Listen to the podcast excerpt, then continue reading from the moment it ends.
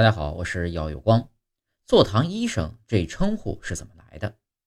东汉名医张仲景任长沙太守的时候呢正逢连年瘟疫但规定太守不得擅进民屋。